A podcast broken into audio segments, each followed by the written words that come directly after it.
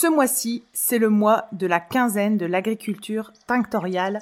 Retrouvez tous les midis du 18 au 29 mars entre midi et 2 une vingtaine d'experts dans leur domaine qui parleront de l'agriculture tinctoriale. C'est en visio pour permettre à chacun d'y participer.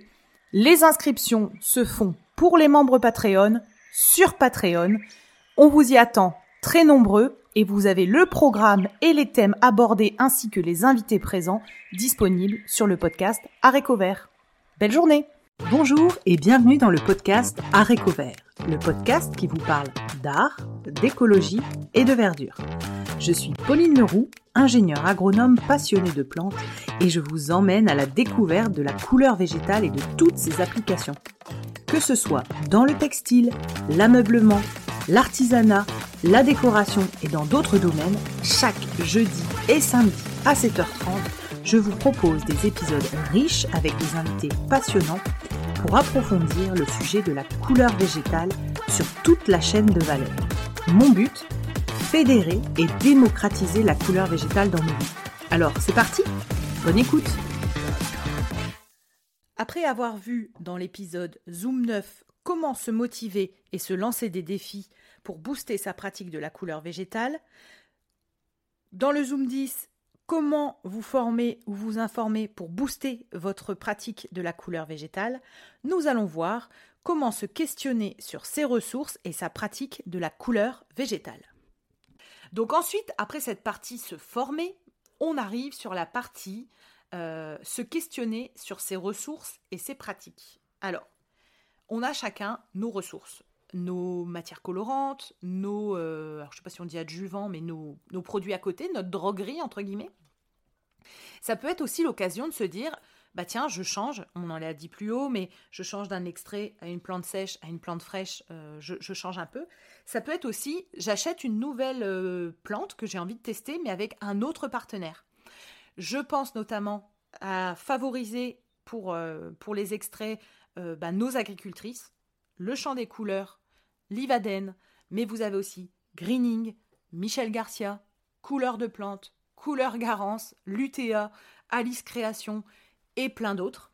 Je vais essayer d'avoir tout le monde. J'ai quasiment tout le monde. Ben, il manque plus que Lutea et Alice Création. Mais euh, voilà. Donc, pourquoi pas essayer un nouveau euh, partenaire Ça peut être intéressant. Pour les plantes, ben, vous pouvez vous approvisionner, je rappelle, dans nos deux AMAP françaises, Tinctilis avec Cécilia Aguirre. Euh, donc pareil, l'épisode de Cécilia Aguirre qui était juste euh, captivant, c'était l'épisode 19 du podcast. Juste euh, génial avec la partie culture, mais aussi je sèche. Je trouve un nouveau moyen de distribution hyper intelligent, hyper qui a du sens. Voilà. Donc cette AMAP Tinctilis, mais il y a aussi l'AMAP tinctorial des Cévennes. Ensuite, ça peut être euh, je me lance dans la cueillette. En commençant pour les moins experts par une formation type une balade botanique avec Dorian Chagot-Manzui ou d'autres actrices, mais que je n'ai pas encore trouvé, ça peut être ça. Euh, en respectant bien le fait qu'il faut cueillir que ce dont on a besoin. Vous pouvez, d'ailleurs, je viens d'y penser, vous accompagner et abuser et relire et re-relire le guide des teintures naturelles Plante à fleurs de Marie Marquet. Cet épisode, pareil, il est juste dingue. C'est un des épisodes qui a le mieux démarré. C'est donc l'épisode 21. C'est le plus long de la chaîne de podcast et c'est un des épisodes qui a été euh, vraiment hyper écouté. Euh, Marie Marquet, c'est une, euh, c'est une femme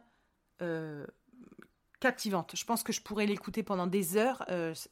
bref, c'est, j'adore cette, j'adore cette personne. Bref, vous avez ensuite dans les, euh, dans les matières premières, vous avez vos tissus. Bon, alors, ça peut être. Il y a des gens qui m'ont dit attention, il y a une super astuce, il y a des stocks dormants. Ça peut être ça. Ça peut être les brocantes, ça peut être les belles-mères, ça peut être essayer euh, les tissus du chien vert à Bruxelles, fibres bio. On m'a parlé de laine Alain Calvette, on m'a parlé d'Isop, euh, pour des tissus bio, on m'a parlé de laine paysanne, on m'a parlé de filétique. Si vous en avez d'autres, n'hésitez pas à les glisser euh, pour qu'on complète la liste. Mais ça peut être ça, ça peut être changer de partenaire. Pour les beaux-arts, j'ai pas trop de références parce que j'ai pas eu beaucoup d'invités, mais vous pouvez aller voir sur le magasin Sénélier euh, pour euh, moi un truc que j'adore, c'est les petites palettes en porcelaine en forme de fleurs pour se lancer dans l'aquarelle. Franchement, bon, moi je me suis essayée à l'aquarelle pour peindre, pour essayer de, faire les plantes du jardin. J'ai fait ça il y a quelques années. Euh, maintenant que je sais qu'on peut faire son aquarelle soi-même, je me dis, franchement, ce serait quand même la, grosse classe de faire euh, ta propre aquarelle. Donc, à suivre, mais on peut pas être partout. Mais voilà, ça peut être ça. Et dès qu'on aura un invité sur les beaux-arts, je compléterai cette partie. Ensuite, un point qui est hyper important pour moi, c'est questionnez-vous sur votre pratique. Est-ce qu'elle est vertueuse? C'est-à-dire, est-ce que vous, par exemple, votre eau, est-ce que votre eau, vous prenez de l'eau de pluie Est-ce que vous faites attention à l'utiliser euh, euh, par parcimonie, etc. Euh, est-ce que vous épuisez ou neutralisez vos bains avant de les jeter à l'évier? Est-ce que vous faites attention à ne pas mettre au compost les restes de plantes invasives pour pas propager une espèce invasive? Est-ce que vous faites attention de ne pas utiliser de substances dangereuses, type les métaux lourds, le chrome, etc on me parle beaucoup aussi d'hydrosulfite dans les cuves d'indigo. Je ne porte pas de jugement, mais je pense que il serait top qu'on s'écrive un, code euh, éthique de la teinture végétale avec euh, bah voilà, des, petits, des petits axes euh, importants. Quand vous êtes en cueillette, ne cueillir que le nécessaire. Quand vous faites du tatakizomé ou de l'écoprint, ne cueillir que le nécessaire. pareil, alors je sais pas si ça se fait, je sais pas si c'est bien, mais quand je fais le tatakizomé, je garde dans un tupperware au frais euh, les fleurs que je peux réutiliser le lendemain pour faire une autre pratique. Donc par exemple, quand j'utilise euh, quelques pétales euh, d'un coréopsis, c'est très frais, ça tient un moyen, mais je les mets au frais. Et ça se conserve d'une journée à l'autre, ça tient. Il y a des personnes, je sais pas ce que ça vaut, mais il y a des personnes qui conservent leur bain de teinture dans des glaçons pour faire de la, teinture euh, en mode glaçon fondu. Je ne sais pas si ça a un nom d'ailleurs. Ça peut être euh, passer au mordançage des fibres cellulosiques à froid plutôt qu'à chaud. Ça peut être euh, des trucs tout bêtes. Hein. Au lieu de commander 17 bouteilles de vinaigre en un litre, prendre des bidons de 5 litres. Voilà, c'est en fait, c'est pas un jugement, c'est pas des leçons, c'est juste que des fois on a la tête dans le guidon et qu'on se dit pas mais ouais, c'est pas pertinent. Voilà, c'est de se re-questionner, de se dire euh, est-ce que je peux faire différemment et être moins impactante? Bref, sécher à l'air libre, à l'ombre plutôt qu'au sèche-linge. Enfin, vous connaissez tout ça, je hein, je vais pas faire la relou, mais voilà. Dans le prochain épisode, nous verrons comment cultiver son jardin tinctorial.